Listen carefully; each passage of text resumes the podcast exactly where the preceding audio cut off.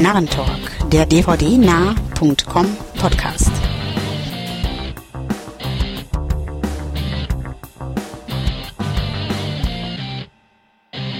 Hallo und herzlich willkommen zum Nahen Talk Nummer 25, dem dvdnah.com Podcast. Mein Name ist Wolfgang und ich freue mich, dass ihr heute wieder mit dabei seid. Mit mir im Podcast zu hören ist heute der. Hallo, hier spricht Andreas und ein kräftiges Hallo. Ja, hallo, der René ist auch wieder mit an Bord.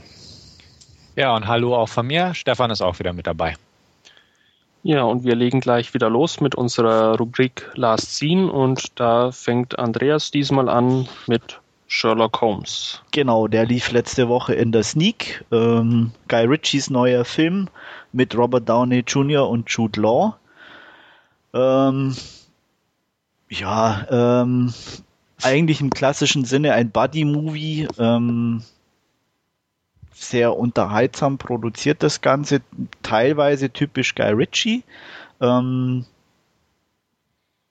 geht relativ, ähm, wie soll ich sagen, schon ein bisschen auf die Geschichte von Sherlock Holmes ein, also seine ähm, Experimente, ein bisschen so kleine Hinweise, dass er doch den Drogen nicht ganz abgeneigt ist, aber nie jetzt ganz explizit oder auch in einer düsteren Weise, sondern eigentlich eher immer so ein bisschen humorvoll. Ähm, von der Geschichte selber ist nicht allzu viel zu erwarten. Es geht um groben und ganzen um so einen geheimen Zirkel, ähm, wo einer dieser ähm, sage ich mal, Anführer versucht, die, die Herrschaft an sich zu reißen und das über ein paar miese Tricks, indem er das Parlament außer Kraft setzt und ähm, ja, Sherlock Holmes versucht eben mit Watson das Ganze zu verhindern. Ähm, mit dabei ist auch noch Rachel Matt Adams, die mir persönlich nicht ganz so gefallen hat. Sie ist nett anzusehen und spielt auch ganz gut, aber sie soll so ein vom Typ her mehr so ein ja so eine Verbrecherin sein und dazu wirkt sie einfach irgendwie zu nett und auch ähm, so dieses abgebrühte, was sie eigentlich irgendwo haben sollte, weil sie auf einer Ebene mit Sherlock Holmes äh, sich befindet, das kommt einfach irgendwie nicht rüber. Und ähm, von daher gut inszeniert, ein ähm, bisschen Guy Ritchie mit drin, aber nicht allzu viel fand ich. Ähm, ja, schon gute Mainstream-Unterhaltung, humorvoll und ein bisschen viel CGI teilweise, aber für einen netten Sonntagnachmittag oder netten Kinonachmittag auf jeden Fall zu empfehlen. Ich habe ihm, glaube ich, sieben von zehn Punkten gegeben. Ich kann es mir ja noch nicht so richtig vorstellen von Guy Ritchie quasi. Also ich, ich, ich habe immer noch so das Gefühl, dass es nicht wirklich zusammenpasst, aber ich lasse mich da gerne irgendwann ein. Inwiefern zusammenpasst? Besseren Bild. Ja, weil er ja vom, vom Stil her meine ich jetzt, oder von, von der Art, wie seine Filme eigentlich sind, dass es irgendwie sich ja dann beißt mit der Materie Sherlock Holmes. Nee, weil er sich natürlich schon irgendwo ein bisschen zurücknimmt und nicht ganz so extrem seinen Stil fährt, wie eben in den anderen Film, Filmen, die er gemacht hat. Ähm, wie, deswegen, wie gesagt, es ist doch ein bisschen mehr Mainstream-Kino wie seine sonstigen Sachen. Und okay. ähm, da schon auch allein von der Story her, die halt wirklich relativ geradlinig ist und auch ohne große Überraschungen. Also man weiß eigentlich von Anfang an Bescheid und es gibt, ich sag mal, keine großen Geheimnisse oder sonstige Sachen oder für mein, von daher passt es einfach. Also es ist, er hat so halt seine kleinen Spielereien mit drin, die er gerne macht, auch, auch kameratechnisch ein bisschen und so. Und ja. Also ein unterhaltsamer Buddy-Movie auf jeden Fall. Kann man mal gucken. Muss ich wird man bestimmt irgendwann anschauen, nicht zuletzt wegen Robert Downey Jr. Ja, der auch. passt ganz gut. Also, ja. ja. Aber er muss auch sagen, Jude Law ist ihm, er ist zwar ein bisschen im Hintergrund, aber er kriegt im wahrsten Sinne des Wortes schon auch immer mal ein paar auf die Fresse. Und das ist ganz gut. ja. Ja. So viel dazu, also ja. Also ich, ja, also ich werde ihn mir auch angucken. Ähm, man hat schon angefragt, ob wir da ins Kino wollen. Da bin ich noch nicht so ganz von überzeugt von der Idee. Aber ähm, ja, wie du selbst sagst, ist es, glaube ich, wirklich so ein Film, den man sich zu Hause irgendwann nachmittags mal sonntags angucken kann. Ähm, ich hatte auch damals schon auch in unserem Podcast gesagt, der Trailer hat mich auch nie so wirklich umgehauen. Also ich denke, da im Kino werde ich es einfach sein lassen und den zu Hause mal eine Chance geben. Ich erwarte jetzt auch nicht so viel davon und ich bin ja auch bekennender nicht so Guy Ritchie-Fan. Also dementsprechend mal gucken. Robert Downey Jr. wird bestimmt was rausholen und ja, Jude Law war auch noch nie so wirklich mein Fall, die McAdams auch irgendwie nicht. Also es gibt nicht so viel, was mich an dem Film reizt. Ich bin einfach mal gespannt und ja, wenn es dann wirklich auf nette Nachmittagsunterhaltung hinausläuft, dann werde ich irgendwann schon wenigstens auf dem Bereich zufrieden sein. Aber die Erwartungshaltung ist eher mäßig, muss ich ganz ehrlich sagen, bei dem Film jedenfalls. Ja, mich hat ja der Trailer damals schon neugierig gemacht und äh, ja, das ist jetzt tatsächlich der Film, den wir uns dann als nächstes im Kino anschauen werden. Ich bin jedenfalls mal gespannt. Ja. Äh, eine Sache noch, du hast gerade gesagt, Andreas, dass da auch zum Teil ähm, ja, viel CGI mit im Spiel ja. ist. Ähm, wie ist das denn jetzt so wirklich richtig auffällig oder nur wenn er genau. Nee, schon richtig auffällig. Also, ähm, äh, Stilsache oder? Städte oder, oder noch Zusätze? Also das, das alte London, irgendwie CGI ist, ist klar. Nee, schon, schon darüber hinaus, hinaus noch in dem Sinne. Also ähm, es ist eine Szene mit so einem Anker und da ist also der da irgendwie entgegenschleudert und ähm, da, da siehst du halt überall das CGI oder das halt in dem Sinne animiert ist mhm. und, und das stört schon ein bisschen. Also ich meine, klar, Stadt und Hintergründe sowieso, aber die fallen nicht so ins Gewicht in dem Sinne. Aber die, die aktiv im Vordergrund dann teilweise auftauchen, da ist es schon ein bisschen zu viel manchmal. Da wäre auch ich sag mal, gerade für so einen Film wie Sherlock Holmes, wo sie auch mit alten Sachen wie Kutschen und dem Kopfsteinpflaster unterwegs sind, so die althergebrachte, äh, sage ich mal, Methode vielleicht auch mal dann richtige äh, Sachen aufzubauen, eventuell besser gewesen. Also einfach für, für, für die Atmosphäre. Es ist nie ganz schlecht, aber ab und zu fand ich es auch einfach ein bisschen, also es waren so zwei, drei Szenen, wo es mir zu viel dann irgendwo war. Nie, dass es mir den Film komplett verleidet hätte, aber immer so, wo ich sage, okay, hm, mhm. hätte man auch besser machen können. Mhm. Okay. Aber wie gesagt, insgesamt, das ist, war jetzt nie im Vordergrund, aber so, es geht eigentlich, wie gesagt, wichtig ist schon eher so dieses Verhältnis von, von Watson und, und, und, und Sherlock Holmes, was auch eben in diesen Sticheleien ist und, ähm, äh, Watson will, äh, will, ja heiraten und ähm, da so dieses Geplänkel auch gegen Sherlock Holmes, gegen die Verlobte von, von Watson. So, also das kommt ganz gut rüber und das ist, nie ganz dominant, aber immer so ein, so ein nettes Beiwerk. Also das war ganz unterhaltsam und ja, passte dann ganz gut rein. Und wie gesagt, so für eine Sonntagnachmittag Unterhaltung wunderbar geeignet. Ja, wie schaut's mit deinem nächsten Film aus für Sonntagnachmittag? Ist nee, weniger. also es ist, muss ich dazu sagen, eine ganz schwierige Geschichte, weil es ist ein, ein Independent-Film, ähm, selber produziert sozusagen. Die haben irgendwie keine Geldmittel auftreiben können und haben da ähm, das Ganze mehr oder weniger in Eigenregie, soweit ich weiß, auf die Beine gestellt. Und zwar handelt es sich um Ink, ähm, eine kleine Produktion. Und äh, von daher muss man da natürlich schon kleine Abstriche von vornherein machen. Ähm, was die aus einem limitierten Budget aber rausgeholt haben, ist wirklich ganz hervorragend. Also von den Ideen, die drin stecken, ähm, von den Settings, die sie geschaffen haben, ähm, ganz hervorragend. Es sind ein paar Fights mit dabei, die echt gut choreografiert sind für so eine kleine äh, äh, Sache. Ähm, immer mit ein bisschen Shaky Cam, klar, um um um, es ein bisschen zu verdecken, die Limitierung, aber nie, nie, nie auffällig oder negativ. Und von daher ähm, was halt ein bisschen das Problem für mich persönlich war, ist die Geschichte an sich, die schon ein bisschen kitschig ist. Und äh, wenn man sich da halt nicht drauf einlassen kann, wird's schwierig. Äh, Im Endeffekt geht's darum, dass sich zwei Mächte bekämpfen, also einmal die Guten und die Bösen. Und zwar einmal die Guten, die den Menschen die die die netten Träume äh, bescheren und dann die Bösen, die sozusagen die Albträume beschaffen, äh, die nachts auftauchen, an die Betten gehen und den Menschen dann eben ihre Träume verschaffen und äh, sich auch gegenseitig immer bekämpfen, wenn die aufeinandertreffen. Und es geht um ein kleines Mädchen, die, dessen Mutter äh, verstorben ist vor ein paar Jahren. Ähm, der Vater ist ein totaler Workaholic und hat sich eigentlich um seine Frau und um seine Tochter groß gekümmert. Und die Großeltern haben äh, praktisch die Vormundschaft übernommen und passen eben auf das Kind auf. Und in im Traum wird dieses Kind mehr oder weniger von einem bösen Wesen, ne, eben der nennt sich Ink, entführt, ähm, was daraus result oder daraufhin resultiert, dass das Kind im Koma liegt und ins Krankenhaus geschafft wird und äh, Papa halt trotzdem sagt, ähm, ja, er hat keine Zeit und ähm, er durfte sich nie um das Kind kümmern und warum soll er jetzt?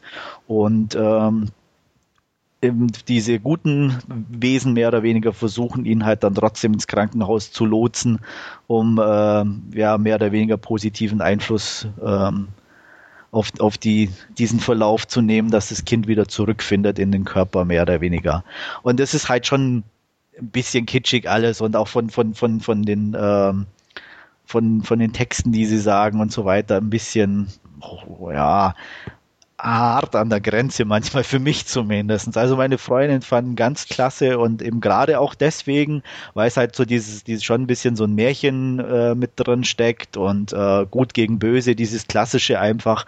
Und ich sage, ich muss auch wirklich hoch anrechnen, wie die den produziert haben und was die daraus gemacht haben. Und ich habe da auch, obwohl es wirklich für mich sehr kitschig war, auch drüber hinwegsehen können, weil ähm, es insgesamt trotzdem in sich eigentlich stimmig ist und, und das, deswegen war es nicht ganz so schlimm oder negativ, wie sich es vielleicht jetzt anhört von mir. Und ähm, von daher kann ich auch, wer sich ein bisschen für Independent-Filme interessiert, da auch ähm, für Märchen oder Fantasy interessiert, auch definitiv eine Empfehlung aussprechen. Und ähm, ich habe ihm jetzt eine knappe 7 von 10 geben, gegeben, aber ich bin mir sicher, da wer sich wirklich in der Materie zurechtfindet oder auch Spaß dran hat, wird da auf jeden Fall höher gehen. Also ich weiß noch nicht, ob ich mit der Materie so meinen Spaß dran habe, aber der Film hat mich auch von Anfang an, beziehungsweise seit er mir auf dem Radar aufgetaucht ist, interessiert. Und also ich werde ihn mir definitiv auch noch angucken. Wird jetzt nicht in nächster Zeit so dringend sein, aber ähm, ich freue mich drauf. Ich fand das sehr interessant, was drüber geschrieben wurde. Der hat auch ziemlich viele gute Kritiken genau. bekommen. Der Trailer sah interessant ja. aus. Und ähm, dementsprechend, das ist also wirklich ein Film, auf den ich mich irgendwo freue. Aber wie gesagt, er steht auch nicht ganz weit oben auf meiner Liste, aber der wird definitiv kommen. Ähm, ich mag so kleine Independent-Filme. Ähm, ich gucke viel sowas in der Richtung, wo die auch Budgetprobleme manchmal haben. Aber wenn das so ist, wie du es beschrieben hast, dass es eigentlich ganz gut kaschiert wurde, das Ganze, und dass man das so mit anderen Werten noch überdecken konnte, dass, dass es gar nicht so ins Gewicht fällt, ähm, da sehe ich kein Problem. Und von der Materie her, wie gesagt, bin gespannt. Es hört sich nicht schlimm an, was du so erzählt hast. Also du nur meintest, also man muss es nicht so übertreiben mit der Auffassung, dass es irgendwie negativ klingt. Fand ich gar nicht. Ähm, Ob es nun kitschig ist, wird sich dann zeigen, aber es interessiert mich und ähm, danke für die Einschätzung. Da bleibe ich auf jeden Fall am Ball.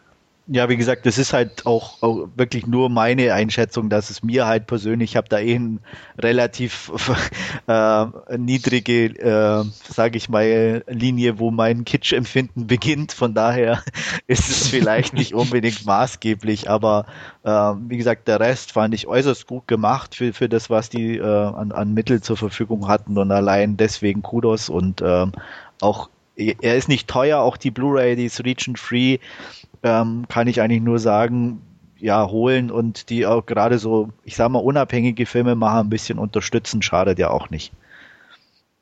Hm. Nee, keinesfalls. Ja, hört also, sich zwar interessant an, aber jetzt so weit oben auf der Liste steht er trotzdem noch nicht. Wird sicherlich mal irgendwann hier landen und ja, aber Hat's ja, also es wird natürlich, denke ich, auch kaum in einem anderen Land Event, also einen Release geben. Also ich weiß nicht, ob der überhaupt von irgendjemand aufgekauft wird. Vielleicht, weil die, äh, ich sag mal, die, die Kritiken sehr gut sind, dass es sich jemand überlegt, aber äh, von daher ist die, die, die Chance auf eine, eine deutsche Veröffentlichung, denke ich, eher gering. Nee, ich habe ja nicht gesagt, dass ich auf eine deutsche VÖ warten möchte, sondern nur, dass ich den jetzt im Moment noch nicht brauche. Ich meine, jetzt gegen die US spricht ja Nee, klar, nichts. aber das war jetzt auch mehr an die Hörer gedacht, die jetzt nur auf eine deutsche Version hm. warten. Ja. Und ähm, wie gesagt, da denke ich, wird sich nichts tun. jo, das waren meine beiden zuletzt gesehenen Filme. Ja, dann kommen wir jetzt zum krassen Gegenteil. Ich habe mich kürzlich dem Hollywood Kommerzkino gewidmet und habe mir The Taking of Pelham 1 to 3 angeschaut von Tony Scott. Ähm, ja, es geht, wie der Titel schon vermuten lässt, um eine Entführung von der U-Bahn. Ähm, Denzel Washington spielt dabei ja so einen Fahrdienstleiter und äh, John Travolta eben den Entführer der U-Bahn, die sich dann eben ähm, über das Funkgerät quasi so ein bisschen so ein Fernduell liefern, ähm, bis die Entführer dann auch ihre Forderungen erfüllt bekommen und ja, was sich dann ein bisschen weiter in der Stadt, also in New York, fortsetzt, das Ganze. Ähm, wie gesagt, es Hollywood Kommerzkino, ähm, es ist schön anzuschauen. Die Bilder sind ja wie bei Tony Scott gewohnt eigentlich schauend spektakulär aus, das Ganze. Ähm, der Film ist nichts Besonderes, muss man auch sagen. Er macht Spaß. Es ist durchschnittliches Unterhaltungskino. Ähm, kann man sich anschauen, wenn man die Hauptdarsteller mag. Es spielt unter anderem auch James Gandolfini mit, den ich sehr schätze.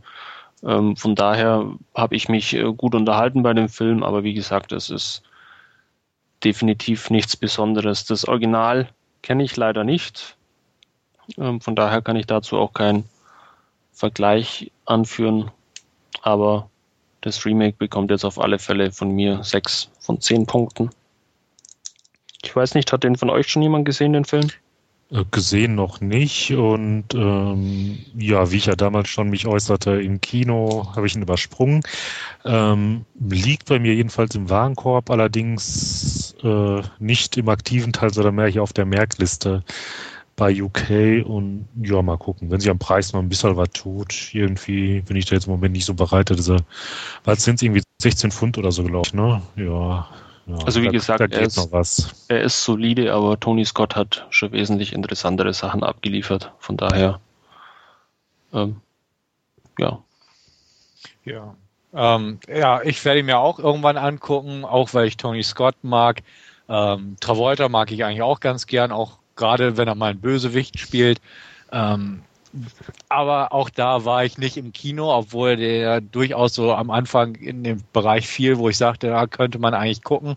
Ähm, einfach, ich glaube auch, die Materie ist nicht so ansprechend, jetzt zumindest für mich. Ich habe mal im Fernsehen ins Original reingeguckt, der war mir einfach zu altmodisch auf die Art. ähm, ja, ist einfach so. Da waren diese typischen 70er Jahre Kulissen und damit kann ich ja, wie man inzwischen weiß, nicht viel anfangen. Aber ja, dann lieber Hochglanz Tony Scott, Videoclip-Ästhetik. Ähm, da bin ich deutlich besser für zu haben. Ähm, trotzdem, wie gesagt, steht er auch nicht ganz oben auf meiner Prioritätenliste, weil irgendwie, hm, ja, weiß ich nicht. Und das, was du so sagst, bestätigt das auch irgendwie. Ähm, werde ich mir definitiv zulegen, aber auch da gibt es diverse Titel, die einfach für mich jetzt persönlich Vorrang haben. Ich bin gespannt und ja, werde wahrscheinlich an dieser Stelle einfach mal dann auch drüber berichten. Aber auch da ist irgendwie keine Eile geboten. Dann nehme ich es einfach wie René. Ich warte, bis der Preis ein bisschen runtergeht und dann fällt es auch leichter zu bestellen. Ja, das ist auf alle Fälle ähm, empfehlenswert, hier ein bisschen zu warten. Ich werde noch länger warten. Ich werde mir höchstens irgendwann mal in die Deutsche rauskommt mal ausleihen, weil mich ja nicht sonderlich interessiert von der ganzen Ausgangssituation, ähm, weil, also ich muss dazu sagen, ich kenne es Original und ich mag es Original eigentlich. Vor allem wegen Walter Matthau als sehr mh, grantigen Bahnbediensteten sozusagen, der auch mal sehr politisch unkorrekte Äußerungen von sich gibt. Ähm, und ähm, der ja wirklich ein ganz eigenes Flair hat und auch überhaupt nicht so auf die Action-Schiene mehr oder weniger ausgelegt ist ähm, und auch dieses Duell ein bisschen eine andere Dimension hat als äh, jetzt in dem Remake meiner Meinung nach zumindestens was ich von den Bildern Ja. her kenne und ähm, von daher, aber wie gesagt, ich mag Tony Scott auch, werden wir sicher irgendwann angucken, aber eben nur geliehen und da muss ich auf den deutschen Release mal warten. Gut, dann habe ich mir noch ein weiteres Machwerk angesehen. Und zwar handelt es sich dabei um The Love Guru von Mike Myers. Ja, ähm, wer sich so einen Film anschaut, der weiß, was ihn erwartet. Ach so. der, der, weiß, was ihn erwartet. Ähm,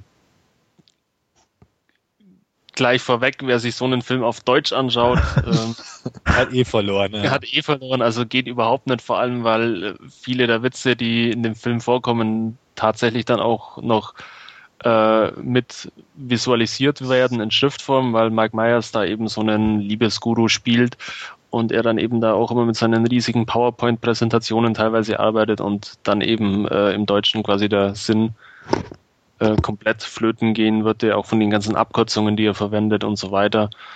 Ähm, auf dem Cover wird der groß geworben, glaube ich, mit äh, als Synchronstimme mit, na, wie heißt der, Rick Cavanian oder der Comedian, keine Ahnung. Ja, ich glaube, der ähm, so. Aber wie gesagt, ähm, die Versuchung sollte man erst überhaupt nicht kommen, ähm, den auf Deutsch anzuschauen, aber wenn man auf Englisch anschaut, ist er leidlich witzig, wenn man Mike Myers mag. Wenn man Mike Myers nicht mag, mag sollte man auch einen großen Bogen außenrum machen. Da ähm, bin mir da nie so ganz sicher. Ja, bei, ähm, ja, mehr fürs Auge dann aber dann doch eher im Hintergrund. Äh, ben Kingsley spielt auch mit, keine Wunder äh, oder keine Ahnung, wie es ihn da rein verschlagen hat. Und ähm, die meisten Lacher auf seiner Seite hat eigentlich Justin Timberlake als kanadischer Eishockeyspieler Jacques Lecoq Grande.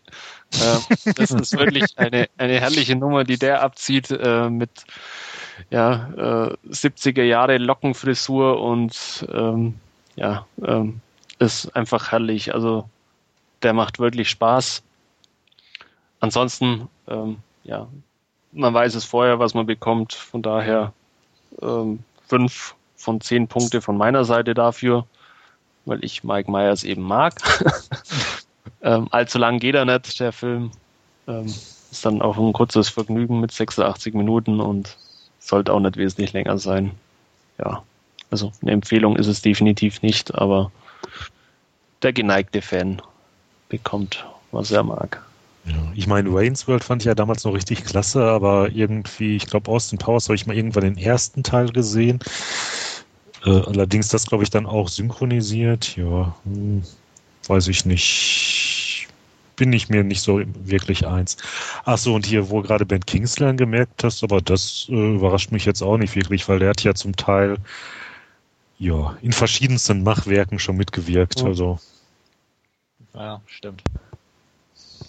Der ist Boy gestärkt. genau. Und der kleine Van Troyer ist auch wieder mit dabei. Der ist ja auch äh, Boll, Boll, Boll ja. Genau. ja, und dann aller guten Dinge sind drei. Ähm, der Film, den ich gesehen habe, war Fanboys. Ähm, ja, den hatte René schon mal in, in einem Podcast angesprochen, wenn mich nicht alles täuscht. Jupp. Ähm, ja, ist eigentlich eine herrliche Komödie für Fanboys. alle Fanboys, genau. ja, wer Star Wars mag und Star Trek nicht, ähm, der ist ja auf alle Fälle gut bedient. ähm, hat mir unglaublich viel Spaß gemacht. Ich musste oft herzhaft lachen. Es gab etliche tolle Cameos von, von bekannten Darstellern.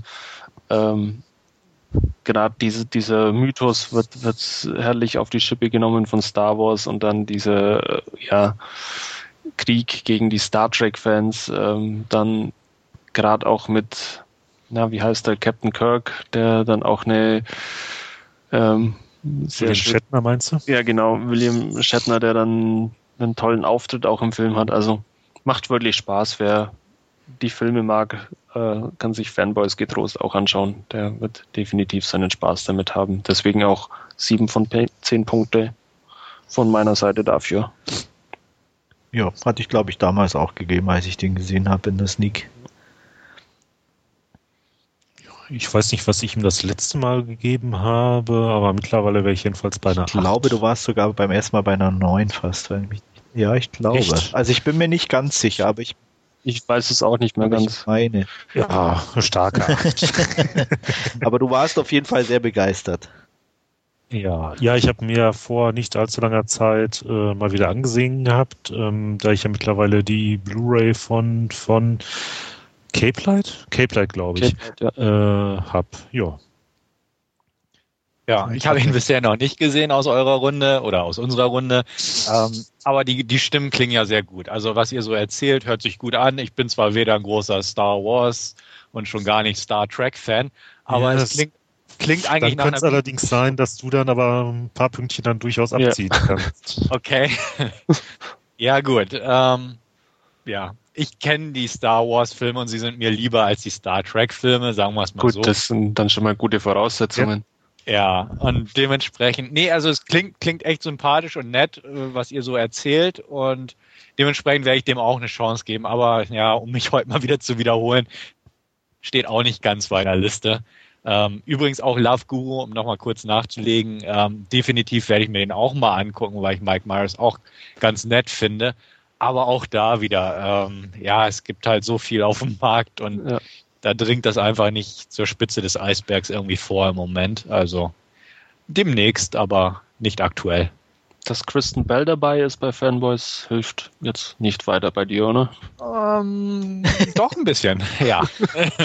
Sollten wir vielleicht noch anmerken, auch im Slave Leia Kostüm. Ja. Also ich fand sie selten süß in dem Film. Ähm, keine Ahnung, wo, wo sie, äh, wie hieß die Serie? Veronica Mars. Genau, habe hab ich leider nie gesehen, aber Ach, nach, Nachholen. So kann ich dir wirklich empfehlen. Ist wirklich eine gelungene Serie. Die dritte Staffel finde ich nicht so gelungen, also weniger als die ersten zwei, aber die waren top unterhaltsam. Also definitiv.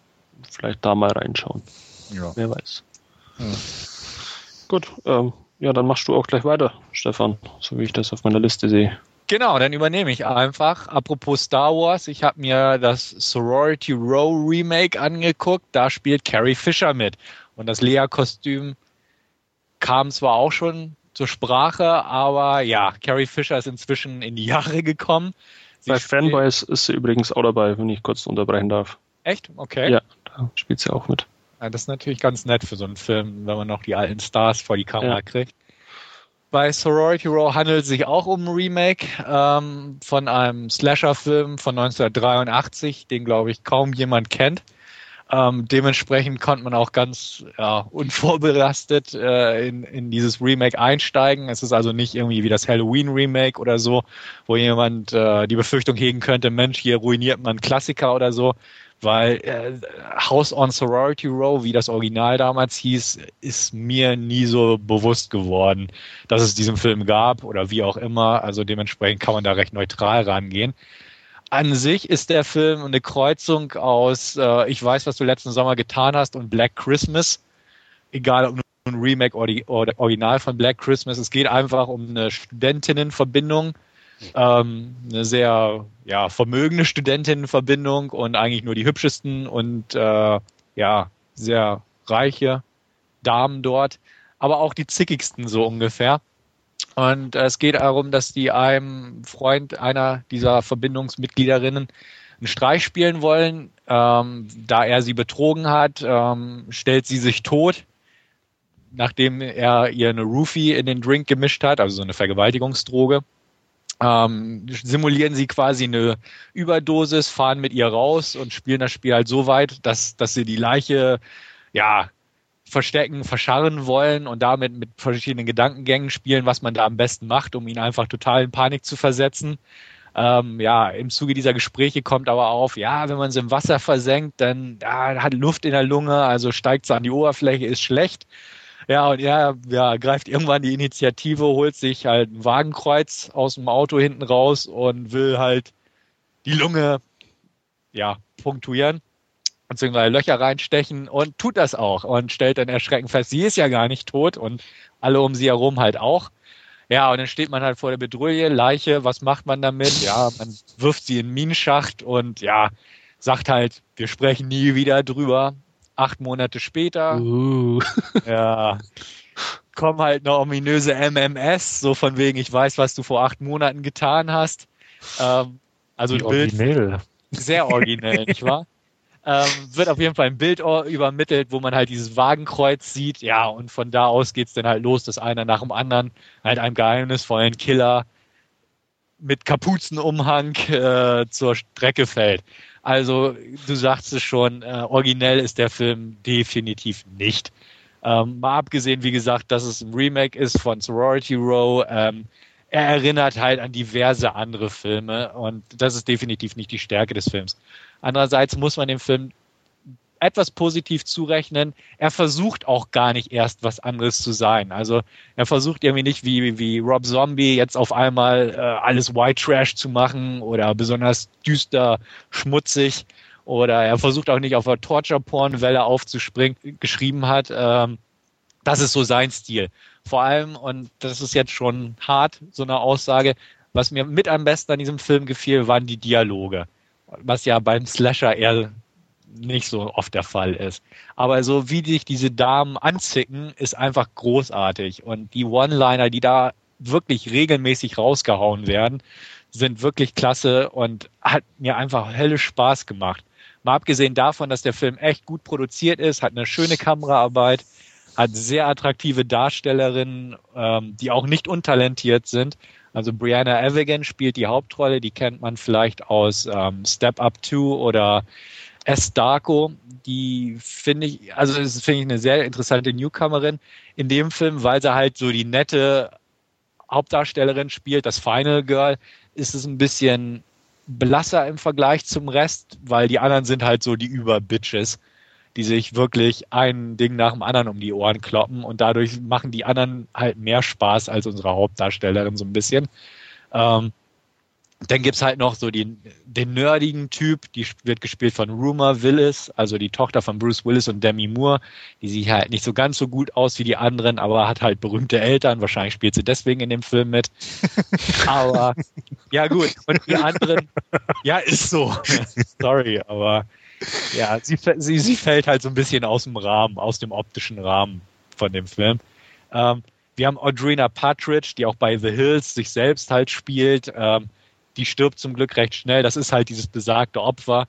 Ähm, also wie gesagt, es ist viel als optisch, auch sehr optisch gemacht, äh, mit schönen Kulissen und es ist halt eine edle Verbindung dort, wo Carrie Fisher, die erwähnte Prinzessin Lea aus dem Original Star Trek halt Hausverwalterin. aber ist nicht schlimm. Ah, ja, uh, uh. Oh, da, da werden mich einige Nerds für hassen für diesen Versprecher, glaube ich. Nicht nur die Nerds. Aber ja, gut, aus. ja, verdammte Axt. Ja, auf jeden Fall, sie hat so einen herrlich trashigen Auftritt mit Pumpgun und äh, ja, wo sie halt auf den Killer losgeht mit einer Schrotflinte. Ähm, das ist das Schöne an dem Film. Also er nimmt sich nicht ernst in dem Sinne, dass er ähm, ja halt wirklich versucht, alles mit gerade gezogener Mimik durchzustehen, sondern sehr viel Ironie, Chauvinismus ist dabei und ein beißender Zynismus teilweise. Fand ich sehr amüsant, das Ganze. An sich ein R-rated Slasher. Wir bekommen nackte Tatsachen, wir bekommen blutige Tatsachen. Ähm, also ist keine verwässerte PG-13-Ware. Ist es ein geradliniger Slash in dem Sinne, ich vergebe knappe sieben von zehn, ähm, einfach weil er unterhaltsam ist. Er hat ein schönes Tempo, er hält sich nicht mit Nebensächlichkeiten auf und ja, die Handlung ist schnell durchgerödelt, ähm, passt einfach irgendwo. Und wie gesagt, er gibt nicht vor, was anderes zu sein, als er ist. Und das ist einfach ein 90er Jahre Slasher in der heutigen Zeit. Nicht originell, aber unterhaltsam. Und dementsprechend durchaus für Freunde des Slasher-Films, des modernen Slasher-Films, muss man sagen, durchaus zu empfehlen. Wie sieht's bei euch da aus? Ja, Interesse definitiv. dran? Also ist auch schon vorgemerkt. Ja, also ja von daher, sobald er günstiger wird, wird er gekauft. Ja, ich bin ja auch schon durch den Trailer damals darauf aufmerksam geworden und der liegt auch schon bei mir im UK Warenkorb. Im Moment bin ich da noch so ein bisschen knapp, aber ich denke mal, nächsten Monat wird er dann bestellt und auch zu dem Preis. Ich brauchte mal wieder so ein bisschen Slasher-Nachschub und ja, ich freue mich. Also ich werde mir den auch definitiv bestellen, gerade wie du ja sagst, dass es ähm, so diese äh, Kevin Williamson Richtung geht, die ich alle sehr mochte, also Scream und, und ich weiß, was du letzten Sommer getan hast, äh, die fand ich klasse, obwohl es überhaupt nicht mein Genre ist, mal wieder, aber ähm, ab und zu sind, sind so Filme dabei, die möchte man einfach sehen und da zähle ich den jetzt einfach mal dazu und so wie du es jetzt berichtet hast, äh, werde ich da wohl auch nichts Falsches damit machen. Hm. Also wie gesagt, mit, mit den entsprechenden Erwartungen definitiv rangehen. Schön bis in den Tod. Also ja, ist aussagekräftig, was man sich da schon wieder gedacht hat. Ähm, ich muss auch da wieder sagen zu den Dialogen, ich weiß nicht, ob sie diese One-Liner einfach vernünftig rüberkriegen. Also da schlage ich definitiv die Originalfassung vor. Ähm, weil, wie gesagt, die, die haben mir fast am meisten Spaß gemacht, weil es einfach herrlich rüberkommt, das Ganze, wie es präsentiert wird. Und ich glaube, da geht einfach bei der Synchro durchaus was verloren. Also ich kann mir nicht vorstellen, dass es vernünftig, also in dem Maße zumindest vernünftig übersetzt bekommen, das Ganze, weil es auch viel mit Wortspielen ist und so. Ähm, wie gesagt, guckt euch an, kann ich empfehlen. Kevin Williamson, der Stil, das ist einfach der Film. Und dann passt das. Ähm, Review wird übrigens folgen, wird demnächst auch im Forum sein, aber da lasse ich mir noch ein bisschen Zeit mit, da halt etwas ausführlicher dann an der Stelle. Sehr schön. Als zwei. Entschuldigung. Ja. Nee, nee noch was dazu. Und zwar, ich sehe jetzt gerade die UK, die kriegt man auch bei Amazon.de. Und 1999, das müsste ja so Pi mal Daumen auch für die Scheibe aus UK mit Versand hinkommen, ne? oder? Ja, ungefähr. Hm. Ja, na, mal schauen. Ja, schaut mal. Genau.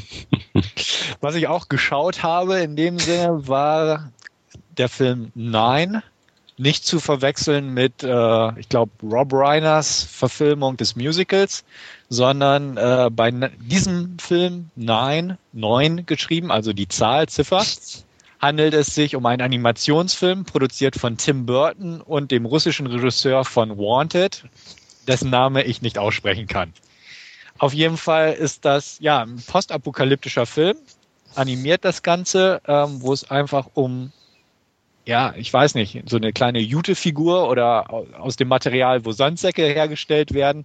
Es ist eine Figur Nummer 9, daher auch der Name, der erwacht ähm, in einem Labor oder in einem zerstörten Haus, was wie ein Labor aussieht. Vor ihm eine Leiche von einem Professor auf dem Fußboden und er erkundet dann quasi diese postapokalyptische Welt. Ähm, trifft dort auf andere ja, Jute-Männchen hätte ich fast gesagt, durchnummeriert von 1 bis eben 9. Und äh, ja, die, die erzählen ihm das so, worum es geht. Und es geht um auch, das findet er nämlich neben sich, so einen kleinen, ja, so eine Art runden Chip mit so geheimnisvollen Zeichen drauf.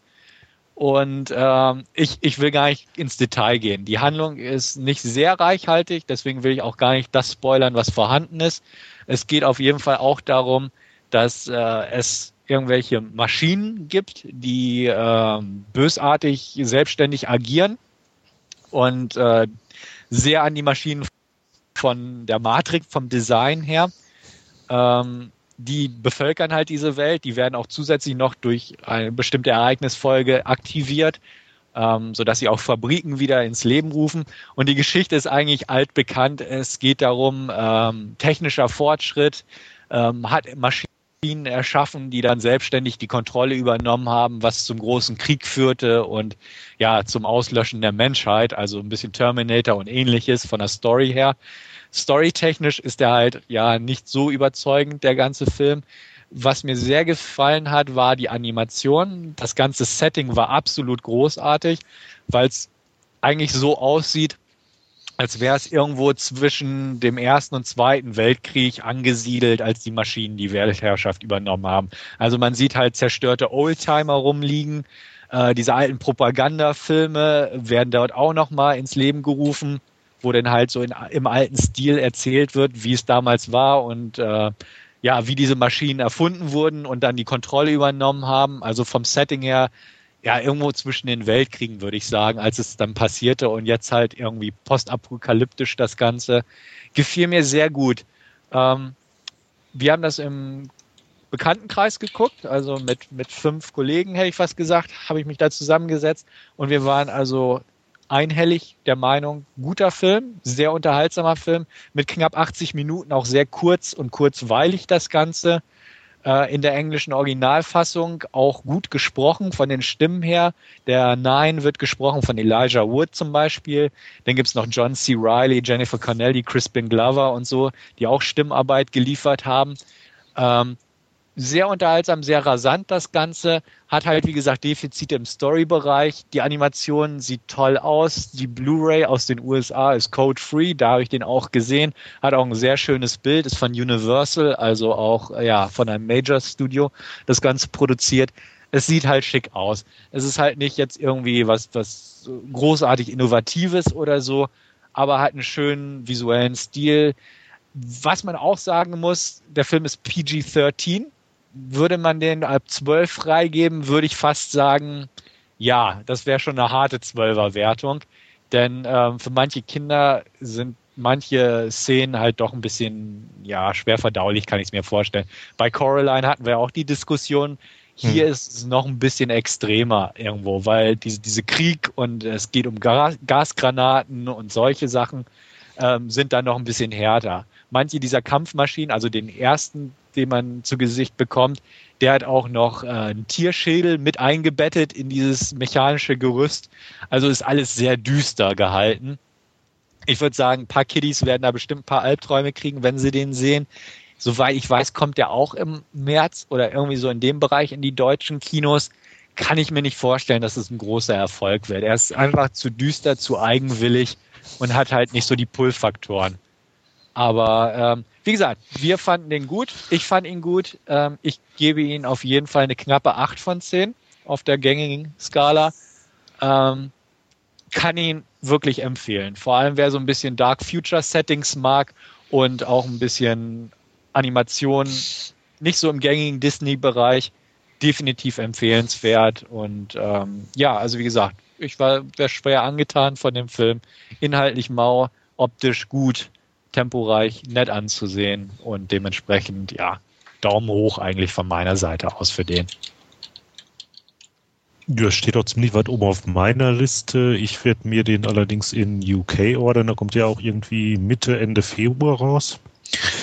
Bin mir allerdings noch unschlüssig, ob ich mir da die normale Blue oder diese Special Limited whatever hole. Weil mhm. die irgendwie nur zwei Pfund auseinander liegen. Mal gucken. Ja. Ist auf jeden Fall gekauft von meiner Seite. Ist nur eine Frage der Zeit. Ja. Bei mir steht er etwas weiter unten in der Liste. Aber mal sehen. Ja, gut. gut. Das war meine Last Scene diese Woche. Dann René, bitteschön. Ja, ich habe auch ein bisschen was geguckt. Ähm, zum einen mal einen Film, über den habe ich ja schon mal ein bisschen was gesagt, dass sich keiner von den Zuhörern daran erinnern wird, liegt einfach daran, dass das bei unserem verloren gegangenen Podcast stattfand. Und zwar war das Leben und Lieben in LA. Mal wieder so eine tolle deutsche Übersetzung. Originaltitel ist Playing by Heart äh, Episodenfilm aus dem Jahre 98 mit einem ja, grandiosen All-Star-Cast, würde ich fast sagen. Da haben wir dabei ähm, Angelina Jolie, ähm,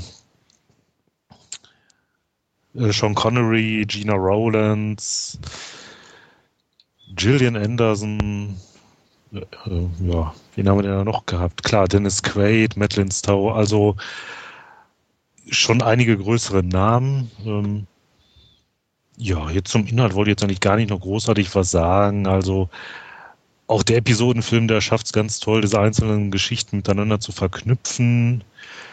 Ist jetzt auch nicht so eine ja, 0815 Happy End Geschichte. Ein bisschen bleibt nachher offen. Ähm, jetzt beim erneuten Schauen ähm, habe ich mir jetzt allerdings eine Sache gefragt und wer von euch hat den jetzt mal gesehen gehabt? Warst du das, Wolfgang? Oder? Ich habe ihn gesehen, ja. Ja. Ähm, und zwar, da haben wir Hugh, den Charakter gespielt von ähm, Dennis Quaid, der in einer Bar was davon erzählt, er wird bei, was war es, NBC, ABC, keine Ahnung, arbeiten und zwar in den Twin Towers. Das ist mir jetzt das beim letzten Sehen aufgefallen und zwar spielt das Ganze ja in L.A. Sprich, die Twin Towers in New York kann er nicht meinen. Und das Einzige, was ich gefunden habe, unter Twin Towers, das ist ein Knast in L.A. Und das passt auch irgendwie nie so ganz. Hm. Okay. ja. Keine Ahnung. Ich kann da leider auch nicht weiterhelfen. Nee. Hätte ja sein können, dass du da irgendwie auch schon mal. Es ist mir, ist mir auch noch nicht aufgefallen, beziehungsweise es liegt auch ähm, lange Zeit zurück, dass ich den das letzte Mal gesehen habe. Ähm, Mhm. Aber ist ein guter Vorwand, ihn mal wieder einzulegen, weil ich fand den nämlich auch äh, sehr klasse und sehr gelungen. Also ich habe ihn auch hier stehen und er ist wirklich ein sehr guter Film. Ja, ja, bei uns landet er ja regelmäßig im Player. Und ich weiß auch nicht, warum es mir vorher nicht aufgefallen ist. Ja. Nee, also auf jeden Fall sehenswert, auch wer solche Art von Film, also Episodenfilme mag. Ich hatte ihn dir letztes Mal schon nahegelegt, Stefan. Ja, ich erinnere mich. ich erneut. Ja, werde ich mal gucken. Also der läuft bestimmt irgendwann mal wieder im Fernsehen und ähm, ich glaube, dann schaue ich mir definitiv mal an. Ähm, zumal du ihn mir auch nahegelegt hast, ähm, wird das schon passen. Kaufen werde ich mir erstmal nicht, weil ich mit den Episodenfilmen auch nicht so viel anfangen kann persönlich.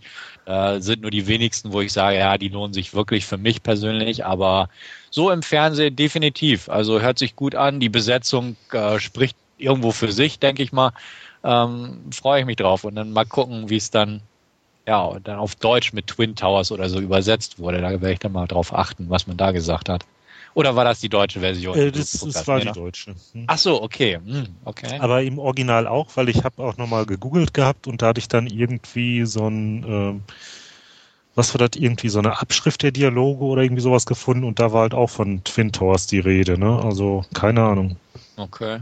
Ja. Mal gucken. Also die Empfehlung nehme ich gern an. Da schaue ich mal nach bei Gelegenheit. Man sollte halt so ein bisschen sowas mit so Love Stories anfangen können in gewisser Weise. Also ich glaube jetzt für unseren Dämonen wäre das jetzt nicht so das Optimalste. Hey, ich bin inzwischen voll abgehärtet. Ich habe keinen Ohrhasen angeguckt, ja. Uh. Ja, und wenn wir dann doch schon bei unserem Podcast Nummer 9 sind, wollen wir dann an dieser Stelle auch nochmal erwähnen, ähm, dass man sich Doomsday auch getrost anschauen kann. Am besten im Double Feature mit The Descent. Ne? genau, dass die beide wirklich klasse sind, egal was andere Leute im Forum hier auch von sich Genau, geben. die rocken. Richtig. Ja. Gut, René. Ja, Leben und Lieben in LA bekommt von mir jedenfalls die volle Punktzahl. Ich habe den schon etliche Male gesehen und langweilig wird das Ding nicht, trotz seiner langen Laufzeit. Ja, was heißt lange Laufzeit? Knapp zwei Stunden, ja. Aber passt. Ähm, war auch nicht das Einzige, was ich gesehen habe. Bei mir war es die letzte Zeit wieder ein bisschen serienlastig. Ähm, ja, unter anderem die erste Staffel von Weeds habe ich gesehen. Die hatte ich mir bei irgendeiner günstig Aktion bei Amazon geholt für 10 Euro. Schieß mich tot. Ähm, ja, recht unvoreingenommen dran gegangen und bin begeistert. Das Ding macht ähm, ja ordentlich Spaß, zum Teil auch so ein bisschen bitterböse, jetzt nicht so so eine ganz cleane Geschichte. Ja. Äh, lief über ähm, Showtime. Ich habe die ganze Zeit überlegt, ich glaube Showtime, das war die, bei denen auch Dexter lief, oder? Showtime ist Dexter, ja. Hm, Okay. Ähm, ja, Grundplot geht halt darum, äh, dass eine Witwe mit ihren beiden Söhnen in so einem ja, putzigen Vorort lebt und um die Rechnung da begleichen zu können, ja, vertickt sie halt Gras. Und ähm, ja, darum dreht sich im Prinzip äh, die Geschichte halt zum einen ähm, um die Familie, natürlich die Interaktion mit den Nachbarn und so weiter und natürlich auch ums Geschäft und ja, ah, Telefon. Ähm, Ja, Bold ist dran. Und ja, genau. Grüß ihn mal. ja, und äh, jetzt bin ich irgendwie gerade, was wollte ich sagen? Macht jedenfalls Spaß. Nachbarn, Interaktion. Ja, ja, ums Geschäft, ja. Nee, ist jedenfalls nett anzusehen. Kann man zwischendurch immer so eine Folge reinwerfen. Ähm, haben halt jetzt nicht so diese üblichen äh, 45, 50 Minuten, sondern knapp 30. Ja, hat dann allerdings auch den Nachteil, dass die erste Staffel mit zehn Folgen auch sehr schnell vorbei ist. Ähm, ja, in Deutschland gibt es bislang erst die erste auf Blu-ray. Da werde ich dann, um Nachschub zu bekommen, ja, mal zum Dealer im Ausland greifen. Und zwar in den USA. Hier gibt's ja die anderen Staffeln zwei bis fünf bislang auf Blu-ray. Dilemma an der Geschichte. Äh, nur die Staffeln bis einschließlich drei sind da region free und ab vier haben die dem Riegel vorgeschoben. Also doof. Ja. Ganz nett auch für die Abteilung Kochen und Filme. In den Specials sind auch einige Rezepte aufgeführt. Ähm, ja, bei denen dann auch immer beisteht bei der Rezeptangabe two teaspoons of your favorite herb. ähm, ja, reguläre Kräuter werden nicht gemeint sein. Also von mir äh, acht von zehn Narrenkappen.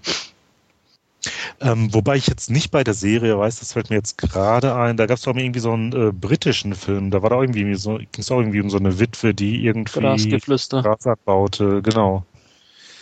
Ähm, weiß ich jetzt nicht, ob man sich das da irgendwie zum Vorbild genommen hat. Also, keine Ahnung. Ja, ich habe die. Erscheint, Ne, mach Wolfgang.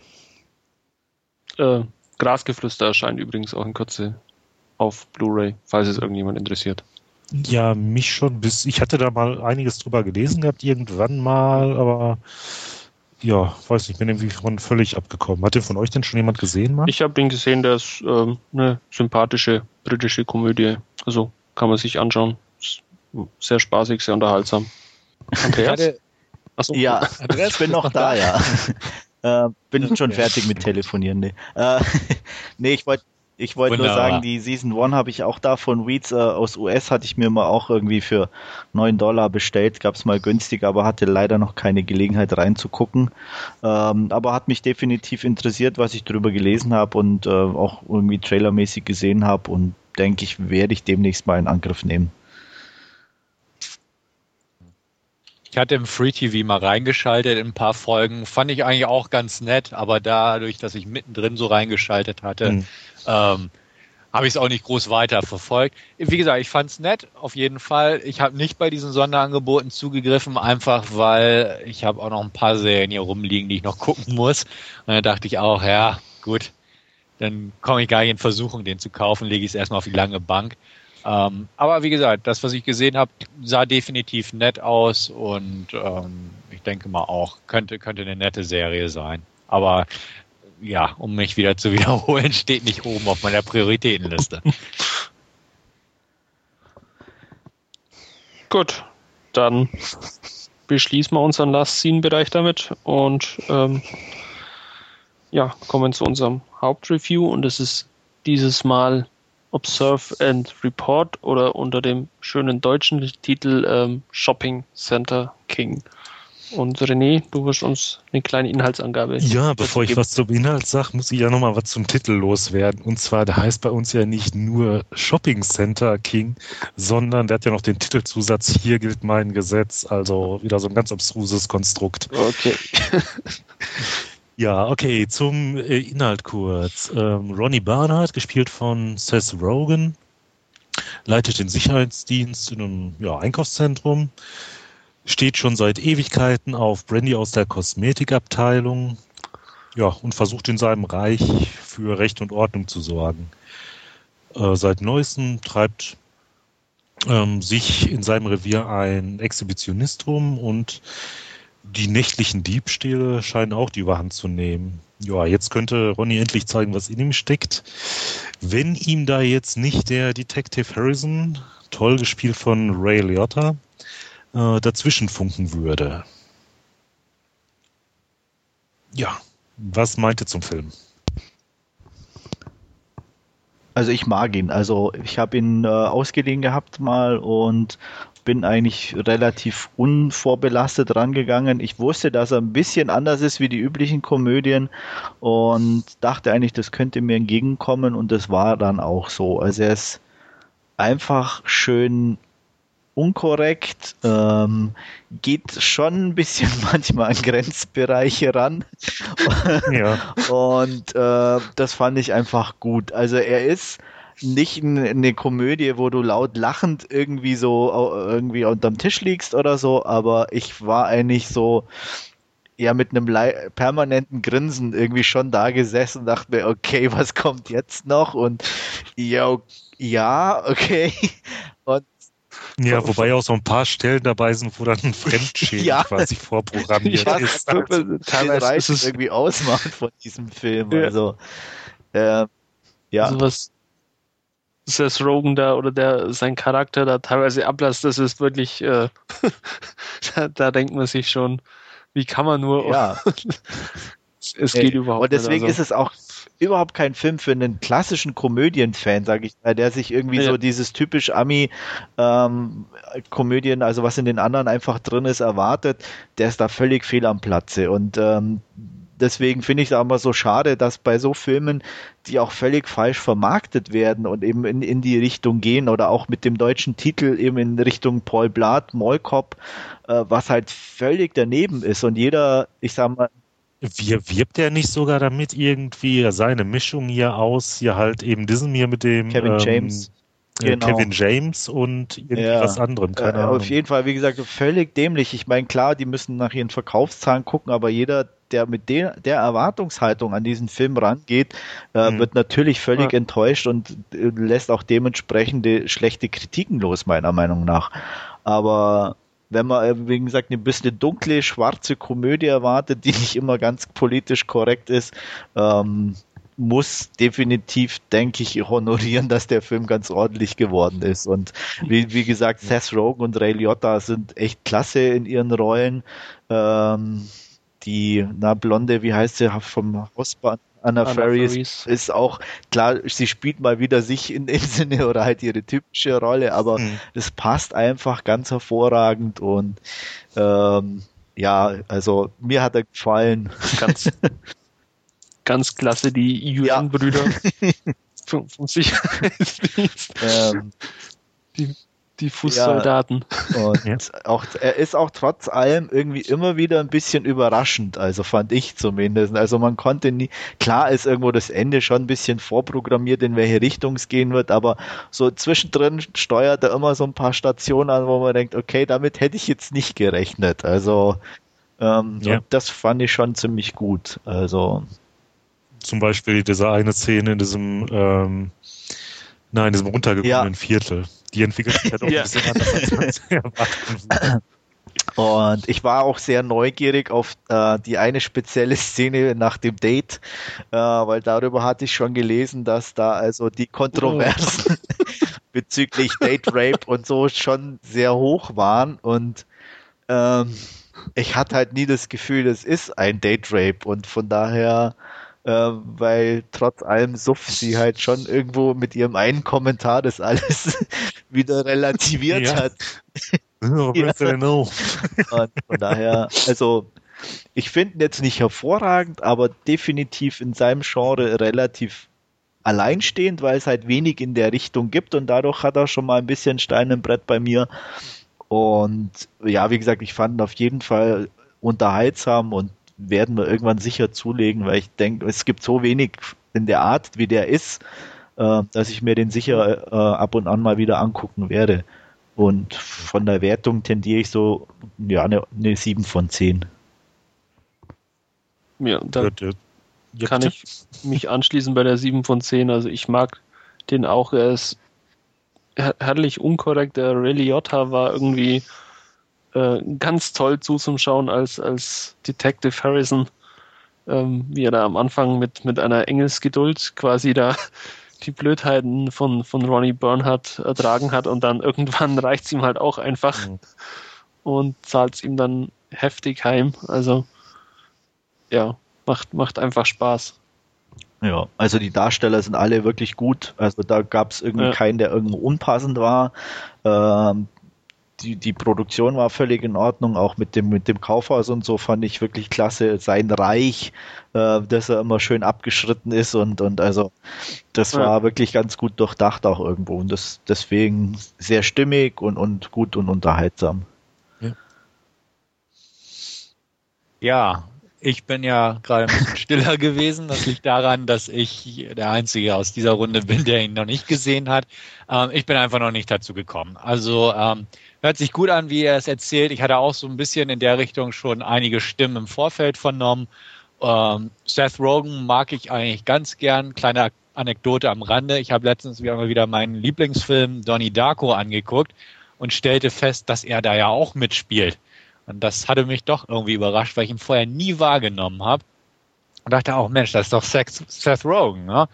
Und äh, also dementsprechend, Seth Rogen ist ein interessanter Schauspieler irgendwo, finde ich. Also, und ich denke auch, was ihr so beschreibt, er passt ganz gut in die Rolle.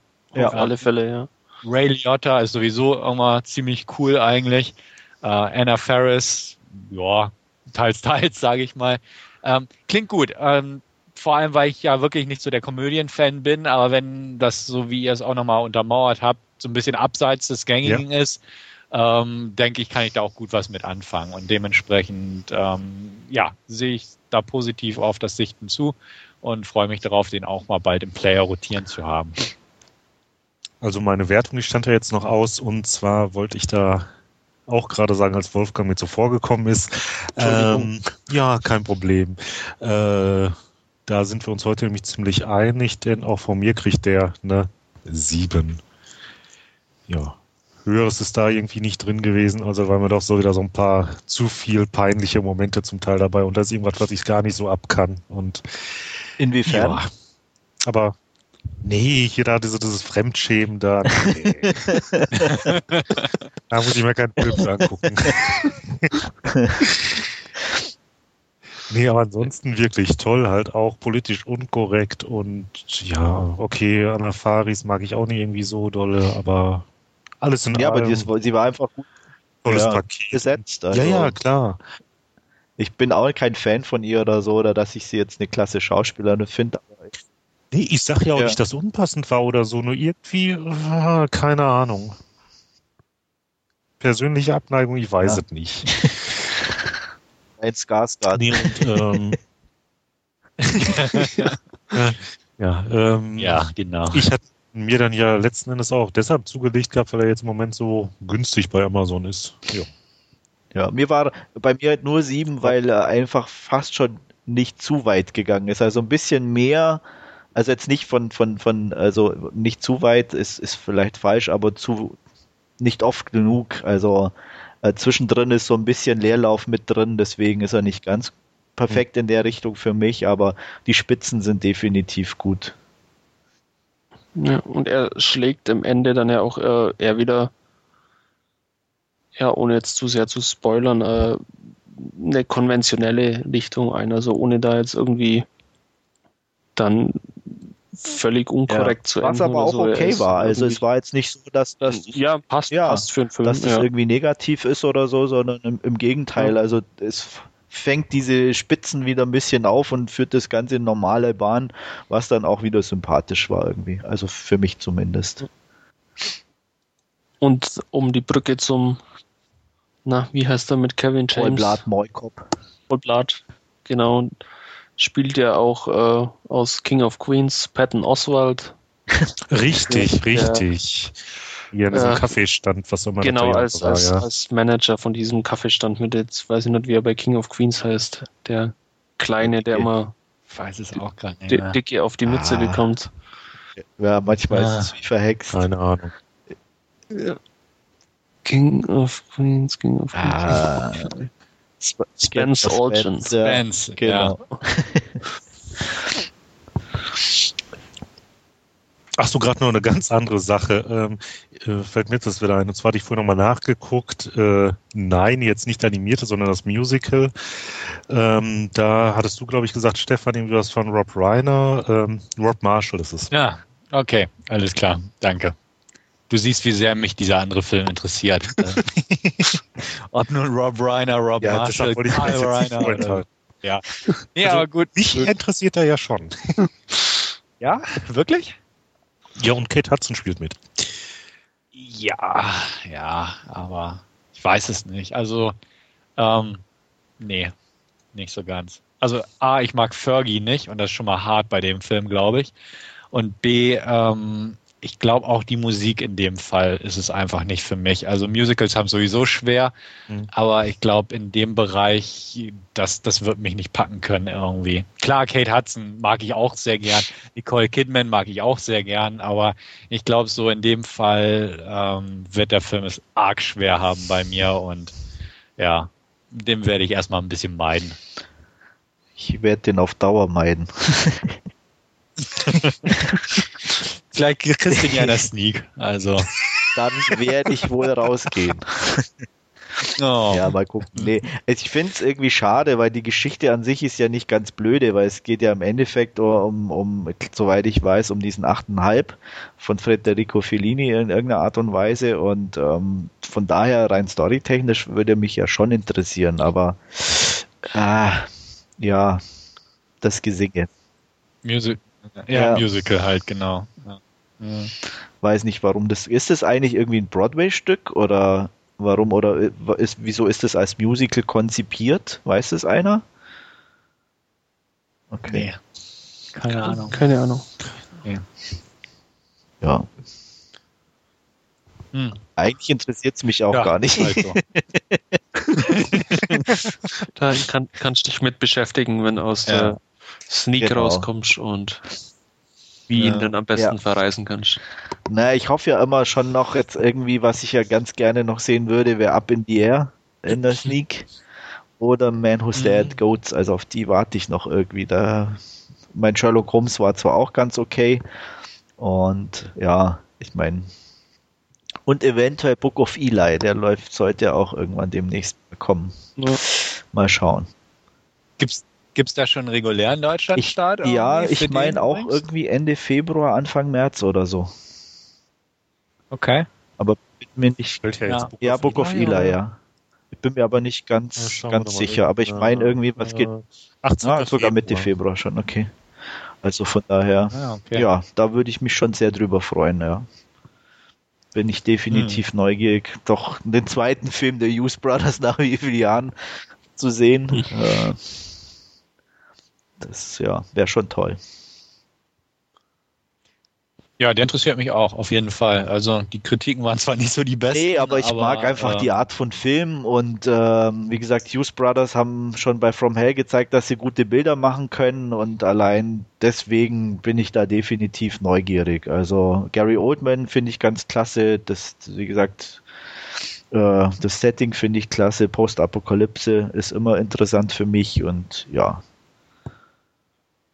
ja, sehe ich genauso. Also das, das wäre auch so mein ja. Grund, das zu sehen, weil ich auch From Hell optisch also einfach ziemlich cool fand.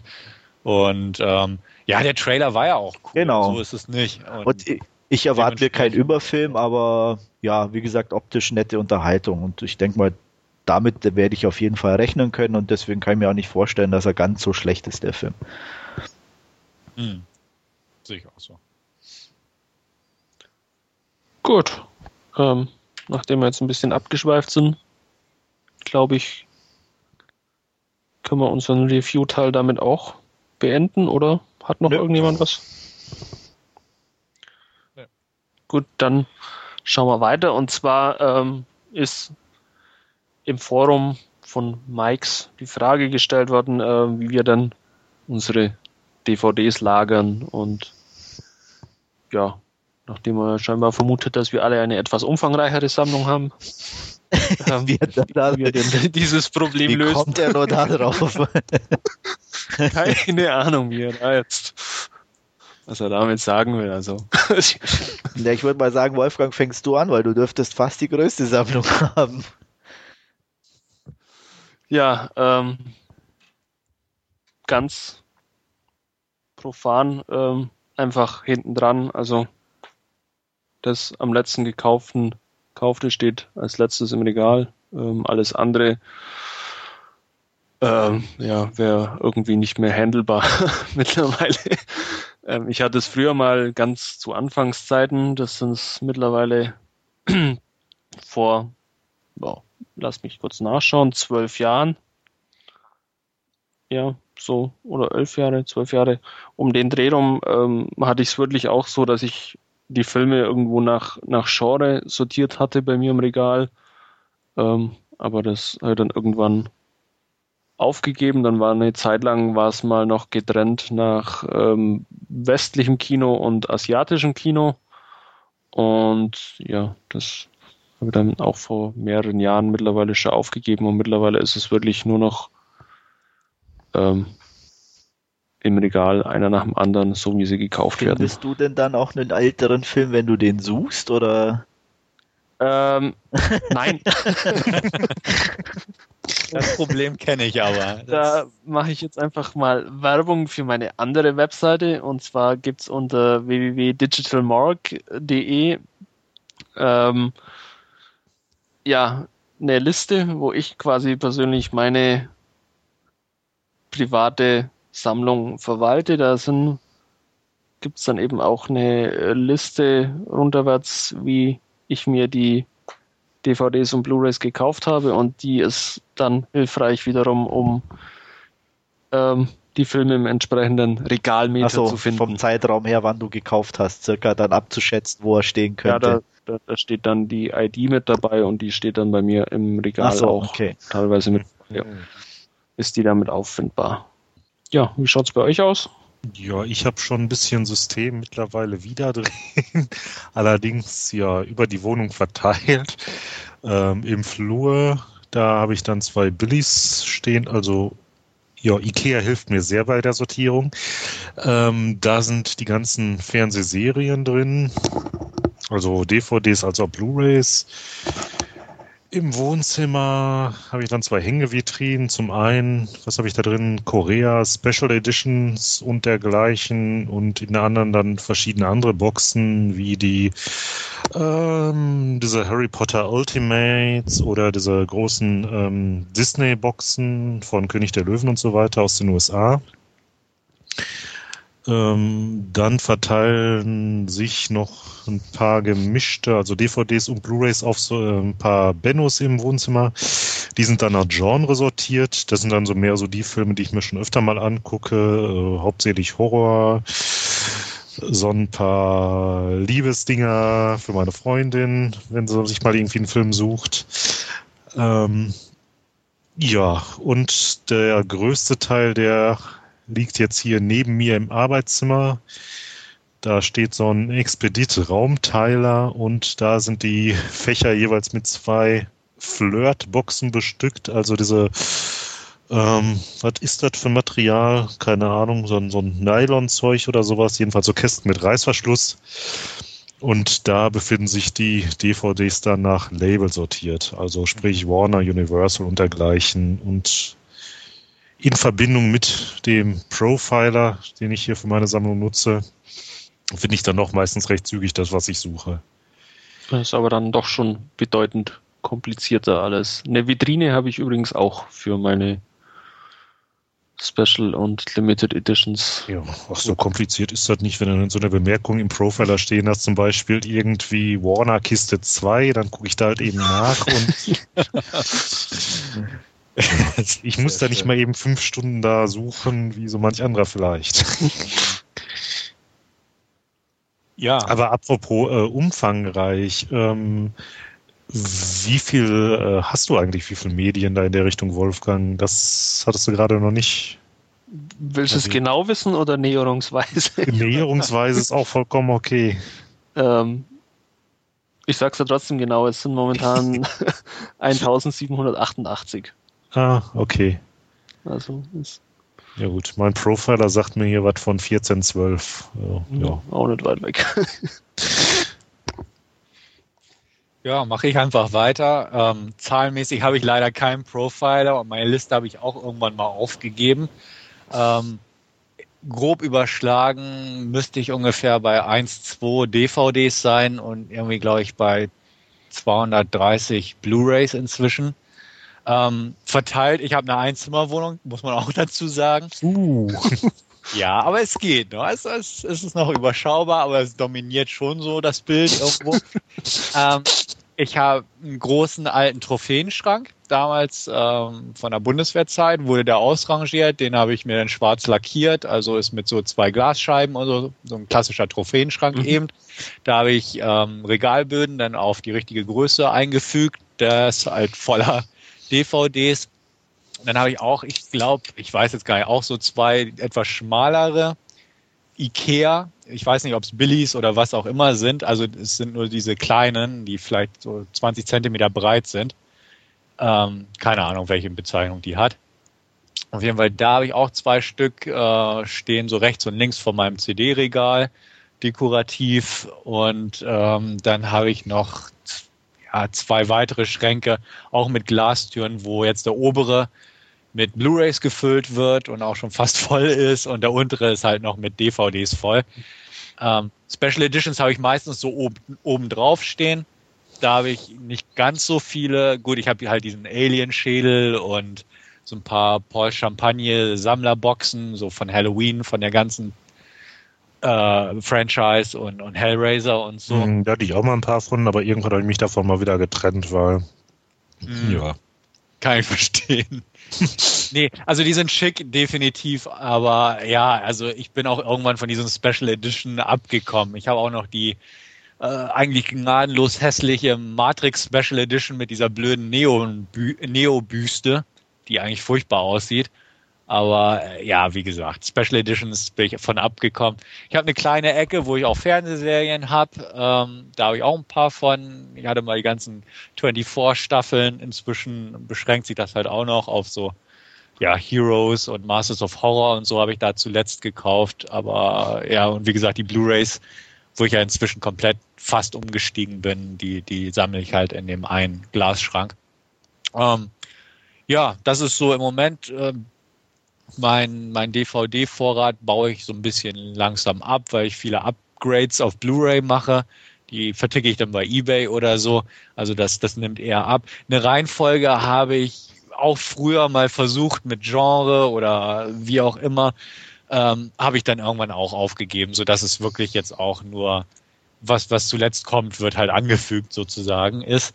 Ähm, beim Finden, klar, ist manchmal arg problematisch. Aber ja, das, das geht irgendwo. Ich habe ich hab eigentlich alle wieder gefunden. Also das passt schon. Hm.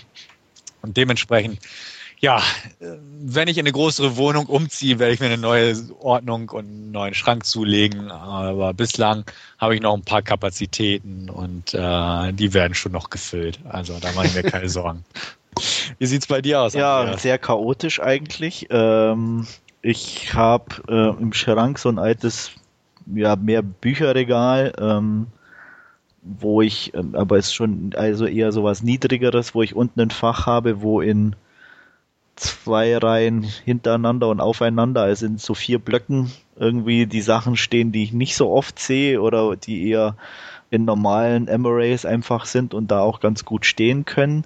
Ähm, hab dann auch von mir von Ikea irgendwie noch vier Sachen, so ein ganz kleineren Schrank mit Glastür. Ähm, ein, ja, zwei diese, ich glaube, das sind die Bennos, die du auch hast, sind die mit diesen zum Hängen und mit den Glastüren, René, ne? Nee, nee, das sind nicht Bennos, aber da habe ich auch ja. zwei von. Nee, nee, Bennos sind einfach so. so schmalen. Nee, aber so, so, so vitrinentechnisch so. habe ich zwei Stück. Äh, und dann habe hm. ich mhm. noch so ein, so ein, so ein Quer äh, mit, mit so Schiebetüren aus Glas. Ähm, ja, die sind eigentlich alle proppevoll. Und die einzige Sortierung, die ich ein bisschen habe, ist äh, einer von diesen Vitrinenschränken ist äh, voll mit Asiensachen. Aber alles andere ist irgendwie, wo gerade Platz ist bei der Umschichtung, da wird noch was nachgestopft.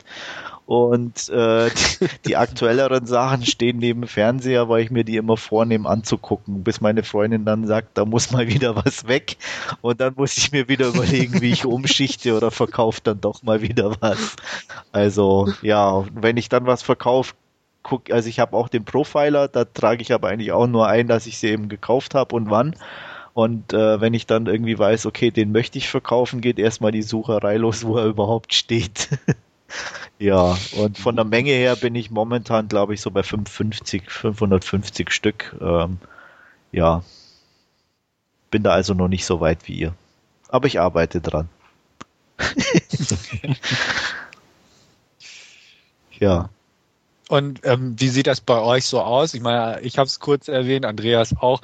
Äh, verklagert Ihre Sammlung euch auch oder ähm, jetzt René und Wolfgang speziell, verkauft ihr auch zwischendurch mal wieder ältere Titel oder ist es eher so ein Anwachsen und nicht rückgängig machen? Ja, also es kann gerne jeder bei uns im Flohmarkt schauen und darf mir gerne was Ach, stimmt, du hast da auch einen Thread, richtig. genau richtig. und darf mir ein Angebot machen, aber es geht halt relativ wenig weg, muss ich ganz ehrlich sagen. Und für eBay bin ich schlicht und einfach zu faul.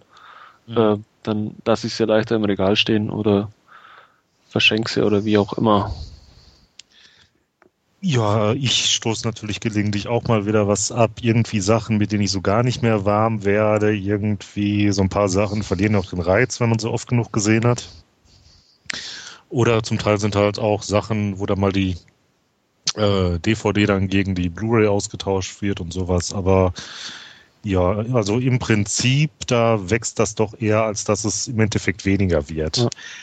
Ähm, Stichwort eBay, ähm, ja, nämlich auch, also gelegentlich setze ich da auch noch was rein, aber äh, ganz tolle Sache hat eBay ja vor einer Weile gemacht und zwar, wenn du da jetzt DVDs verkaufst, ähm, dann darfst du die nur noch mit kostenlosem Versand reinstellen, ne? Also Echt? Ist das so? Also ich habe Mhm. schon länger nicht mehr. Das ja, wusste ich meine, dadurch verdienen die natürlich dann noch mehr daran hier an den, an der Provision und so, ne? Ja, also schon Okay. blöd. Ja, das glaube ich. Wobei ich auch sagen muss, dass ich mich ähm, fast überhaupt nicht von Sachen trenne, ähm, die ich nicht als Blu-ray oder so habe. Auch wenn ich sie ähm, vermutlich nie wieder anschauen werde. Aber die stehen deswegen trotzdem im Regal. Man muss ja irgendwie für die Rente vorbauen oder Genau. so. Also, Man muss ja irgendwann auch mal, man muss man auch irgendwas zum Tun Ja. haben. man muss mal sehen können, für was man sein Geld ausgegeben hat. Oder? Häuser Ja, bauen genau. kann jeder.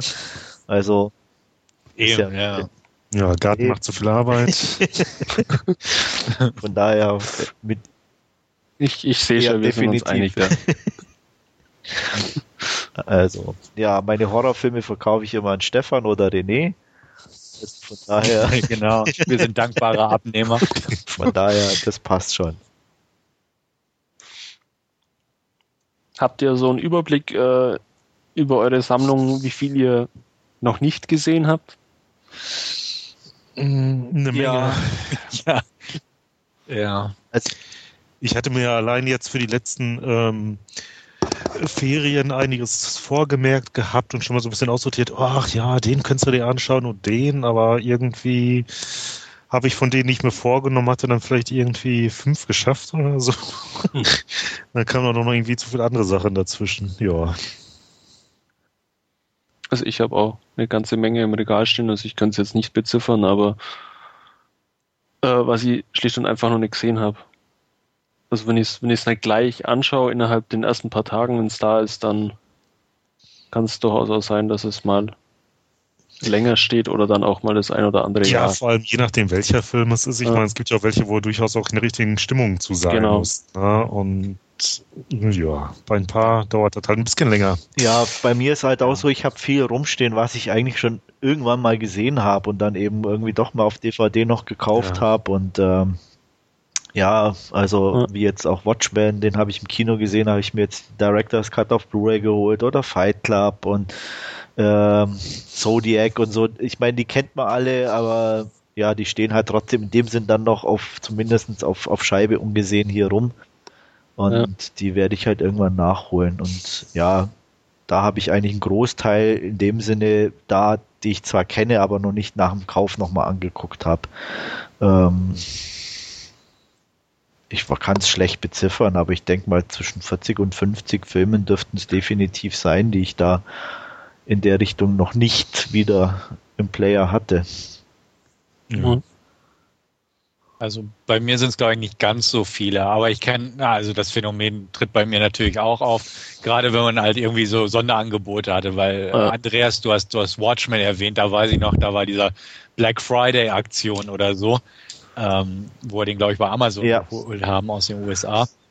Ähm, deswegen, man, man holt sich halt, oh cool, Sonderangebot und dann steht's erstmal da, aber man hat halt ganz andere Präferenzen und sagt sich, den würde ich mir viel lieber angucken und dann, wie gesagt, Watchmen habe ich mir dementsprechend auch zugelegt, steht dann auch. Ich habe mir auch günstig Event Horizon nochmal auf Blu-ray geholt.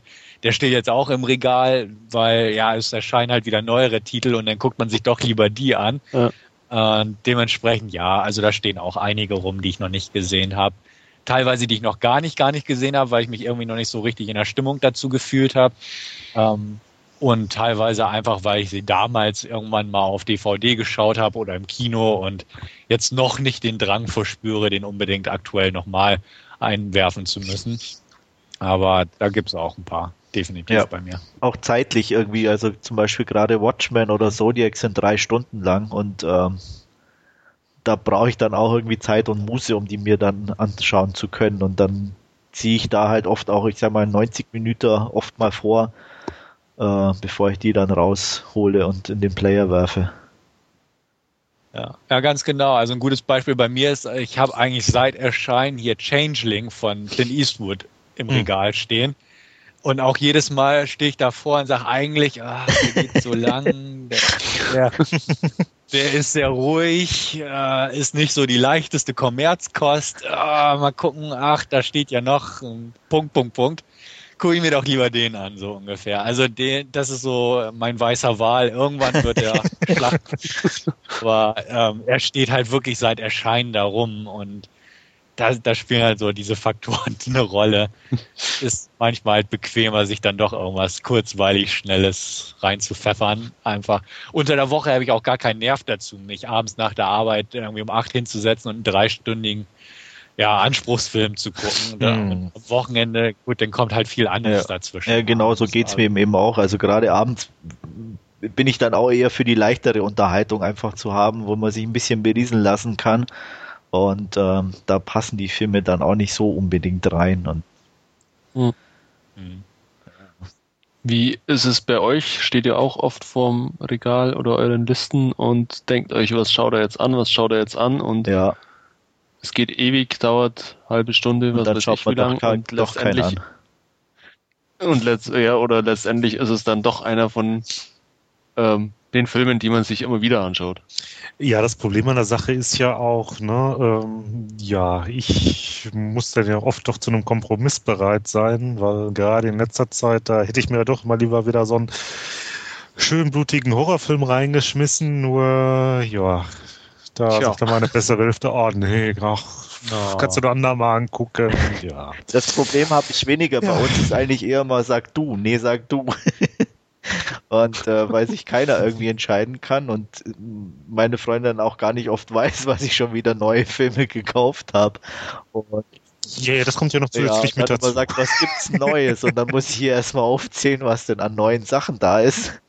Und ja, und im Endeffekt geht's dann darum, dass sie irgendwie Schokolade will und was zum Spielen und was Spannendes. Und äh, ja, mhm. und ich darf dann doch den Film irgendwo aussuchen. Und ja, irgendwie so.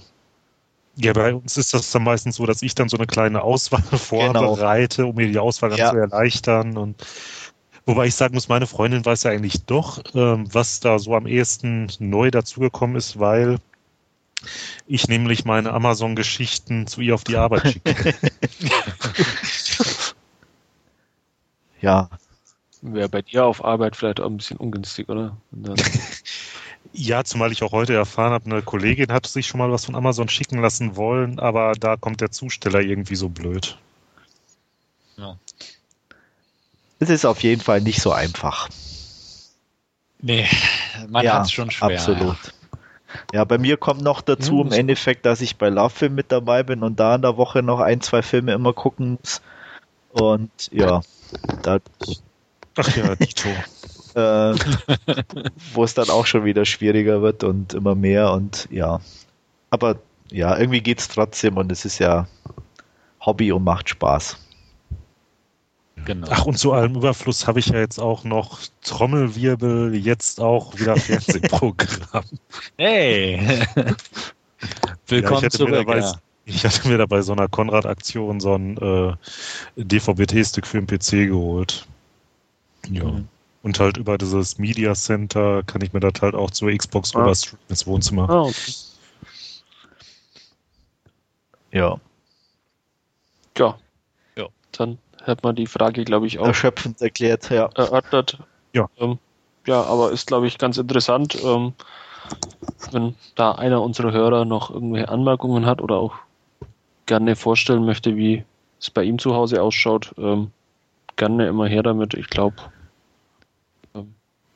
dürfte für jeden von Ja. Interesse sein, der sich ein bisschen äh, mit dem Hobby Wir haben ja beschäftigt. einen eigenen Galeriebereich, da ist jeder natürlich aufgefordert, auch gerne seine Bildlein zu posten. Ein paar haben wir schon drin. Also immer her damit. Ich werde da vielleicht dann nochmal mein Archiv ergänzen, das ich hier neben mir stehen habe. So ein paar andere Bilder habe ich da ja schon drin. Gut. Dann, ähm, ja, sind wir ja quasi bei einer Jubiläumsausgabe angekommen diesmal, nämlich dem Podcast Nummer Ein 25. Mini-Jubiläum, ja. Genau.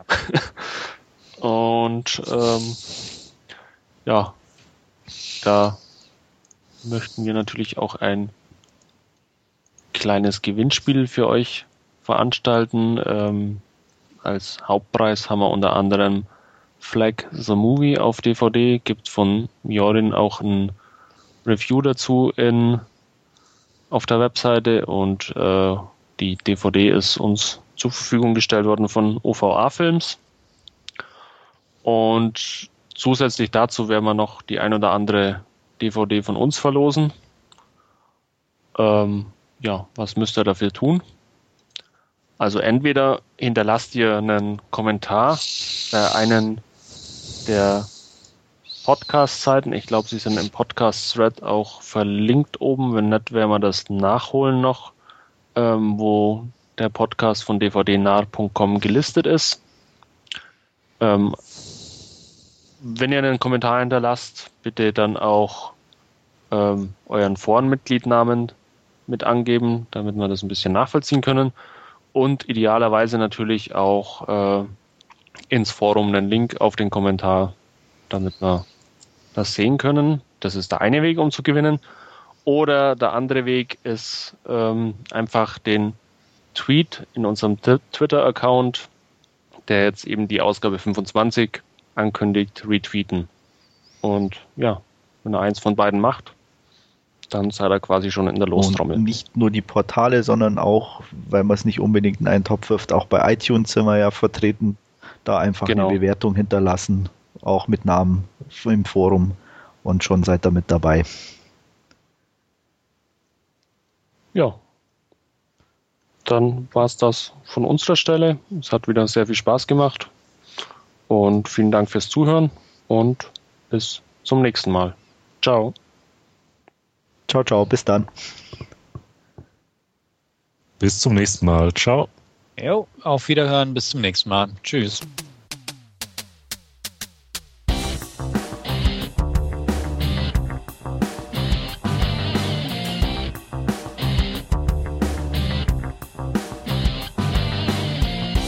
Narrentalk, der dvdnah.com Podcast.